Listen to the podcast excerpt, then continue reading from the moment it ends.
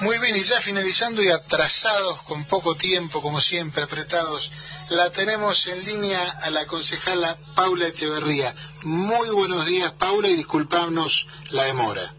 Buen día, ¿cómo están? No hay ningún problema. Estaba escuchando el gran programa que están teniendo hoy. Bueno, gracias. Eh, bueno, mira, arrancamos el programa hablando de este sonado caso de la chiquita que gracias a Dios apareció con vida y demás. Bueno, pero en definitiva lo que se pone en, el tapete es la marginalidad, ¿no? Gente viviendo en la calle, la miseria, la marginalidad. Eh, como te sabemos proveniente de un movimiento eh, que históricamente se ha, se ha preocupado por, por este tema, bueno, queremos una primera reflexión tuya acerca de esto. Bueno, en principio tiene que ver con esto, ¿no? Recién le escuchaba Alejandra hablar de, sacarnos las vendas y, tiene que ver un poco con esto de hacer visible lo que en realidad eh, hace mucho tiempo que venimos tratando de, visibilizar de distintas maneras con distintas herramientas desde las organizaciones sociales y políticas, ¿no? Aceptando que hay una cuestión estructural dentro de nuestro país, por supuesto, que tiene que ver con el acceso a la vivienda, al hábitat, al trabajo digno. Eh, en este sentido, digamos, las lecturas son varias. Por un, por un lado, eh, también se, se pudo ver un poco la, la perspectiva de género que, que, nuestra sociedad está aprendiendo a tomar, ¿no? Entendemos que desaparece una niña, una nena, y eso está directamente vinculado al riesgo de su vida, eh, a, las peores cosas que nos atraviesan también a, las mujeres y a las niñeces, ¿no? Y por otro lado, eh, visibilizar esto también, que así como Maya hubo, hay y, en el corto tiempo por lo menos seguirá habiendo dentro de nuestra sociedad niñeces absolutamente postergadas y familias que se encuentran, como vos decías, ¿no? en la marginalidad de, un sistema que todavía no alcanza o no llega a incluirlas más allá de todos los esfuerzos que se hacen desde distintos lugares de nuestra comunidad, ¿no? de, alguna manera un caso que sintetiza, que es emblemático, porque resume todas las problemáticas, la violencia de género, la marginalidad, eh, las adicciones, Exactamente, exactamente. Tantos temas que de todas maneras está la otra lectura también, que es eh, realmente el compromiso que necesitamos como sociedad. Alguno, ayer escuchaba algunos informes en los medios, viste, y también planteaban esto de, de, que se, de que se dejó ver esta realidad y en realidad es una es una una realidad que vivimos día a día y hace muchísimo tiempo. Lo que se necesita es el compromiso de la sociedad toda de establecer cuáles son las prioridades que tenemos que trabajar, en dónde tenemos que enfocar nuestras políticas, qué tiene que hacer nuestro Estado respecto de esto, lograr los consensos para poder empezar a trabajar con las cuestiones más urgentes de nuestra sociedad. Digamos, en tanto y en cuanto no podamos garantizar la construcción de un Estado que lleve adelante las políticas públicas necesarias para garantizar los derechos humanos mínimos que tenemos todas las personas de nuestro país, va a, estar, va a ser muy complicado más allá de todos los esfuerzos que pongamos. Eh, nosotros, por ejemplo, durante el 2017 eh, logramos sancionar la ley de emergencia social y acceder así trabajadores y trabajadoras de la economía popular. También, como, como son seguramente, la, como es también la, familia de Maya, ¿no? Pero que son los trabajadores autogestionados, vendedores ambulantes, feriantes y demás, en un, en un registro dentro de, nuestro país logramos que se puedan acceder a un salario social complementario que hoy está todo enmarcado dentro del potenciar trabajo, digamos, hay una infinidad de propuestas desde la sociedad, desde la comunidad que se organiza para dar respuesta a las cuestiones urgentes. Pero sí que necesitamos el consenso a nivel nacional, como sociedad, como país, como nación, de establecer cuáles van a ser nuestras prioridades, ¿no? Sí, hay, hay una, digamos, Daniel Green te saluda, Paula. ¿Qué tal? ¿Cómo estás?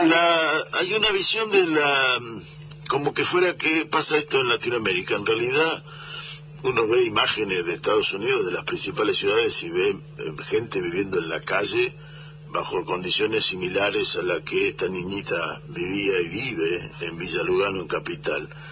Ahora, una de las visiones que se tiene desde el sistema es mirarlo desde el punto de vista punitivista. Quitémosle la madre, la niña, esa madre que no la puede criar, etcétera.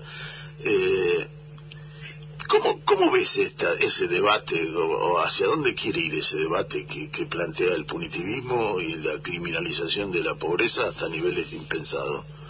Yo creo que ese, ese debate está agotado, que ha demostrado, porque eh, la, madre misma lo decía, tenía hasta miedo de denunciar por este temor de que eh, le saquen a, la nena sin ninguna otra garantía, ¿no? Creo que esta perspectiva punitivista ya demostró que no, que no da ningún resultado que sea realmente favorable para nuestra sociedad, que demostró ser eh, totalmente inútil, digamos. Lo que es necesario es que esa madre pueda tener acceso a un trabajo, que pueda tener acceso a una vivienda, que pueda que esta nena pueda desarrollarse con todos sus derechos garantizados y esa es una responsabilidad que tenemos como Estado, no desde el gobierno solamente, como Estado entre todos, entre todas, con la comunidad, con las organizaciones, con la iglesia, con las organizaciones políticas, con las universidades, las casas de altos estudios, digamos, necesitamos generar estos consensos. Y vos mira, Paula, qué paradojal que resulta que el gobierno de la ciudad autónoma de Buenos Aires haya bajado eh, los fondos que se destinan a la gente que vive en la calle. Pero absolutamente, es, eh, esto es algo que se ve de la mano del neoliberalismo, de las políticas de derecha. Es todo el tiempo tratar de achicar un Estado que todavía demuestra eh, falencias para garantizar los derechos mínimos, digamos. Entonces, ¿dónde está el objetivo para seguir achicando en el Estado y encima en temas tan sensibles, digamos? Y eso tiene que ver mucho con la posición política que toma cada gobierno, digamos. Eh, esto de achicar eh, o, restringir las partidas presupuestarias para eh, el acompañamiento social, para el desarrollo, para la salud, tiene que ver con una postura que toman determinados gobiernos, en general vinculados a políticas de derecha o neoliberales, de achicar un Estado que hoy estamos viendo que es ineficiente en, en cuestiones mínimas y fundamentales. Entonces, ¿cuál es, ¿cuál es el objetivo que tienen con esto? La realidad es que esas políticas de Estado están siendo determinadas, digamos, tienen otras prioridades muy distintas a las que tienen las grandes mayorías, ¿no? Porque yo estoy convencida de que las grandes mayorías en nuestro país, se vote a quien se vote después finalmente en las urnas, pero las grandes mayorías tenemos una conciencia de solidaridad, a todos nos movió, este, nos conmovió este caso, todos y todas, o las grandes mayorías celebramos la aparición y en buen estado, eh, de, esta nena, digamos, pero tiene que ver con esto, ¿no? Con poder entender y empezar a aceptar que hay un, determinado tipo de políticas que eh, en este en este caso las encabeza la reta en Ciudad de Buenos Aires que retiran el Estado, retiran el Estado aún de las cuestiones más fundamentales como son la asistencia social, como es la garantía de derechos fundamentales, como es la salud, y eso se replica en cada uno de los distritos donde eh, gobierna esta coalición de, Juntos por el Cambio. Y que hoy se ve más que nunca con el tema campaña vacunatoria. Que te pediría, Paula, porque ya estamos sin tiempo, nos tenemos que ir a la noticia, que me hagas un cierre resumiendo el tema justamente vacunación contra el COVID. Mira, eh, la realidad es que la vacunación dentro del dentro del mundo, ¿no? Por eso no se puede hacer una lectura sin entender que eh, lo estamos atravesando en el mundo entero. Hay escasez de vacunas a nivel nacional, a nivel mundial.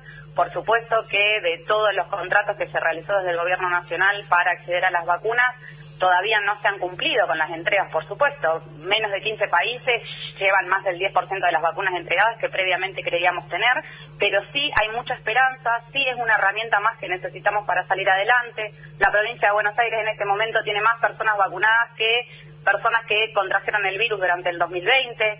Son todas todas buenas noticias, digamos, pero sí entender también y ser conscientes de que estamos frente a una posible segunda ola, que es necesario mantener los cuidados del distanciamiento social, del uso del barrijo, del alcohol en gel, seguir cuidando a nuestra comunidad y seguir teniendo, por supuesto, todos los controles individuales. Pero de esta, como decíamos desde un principio, salimos entre todos y entre todas. No hay otra y ya está demostrado.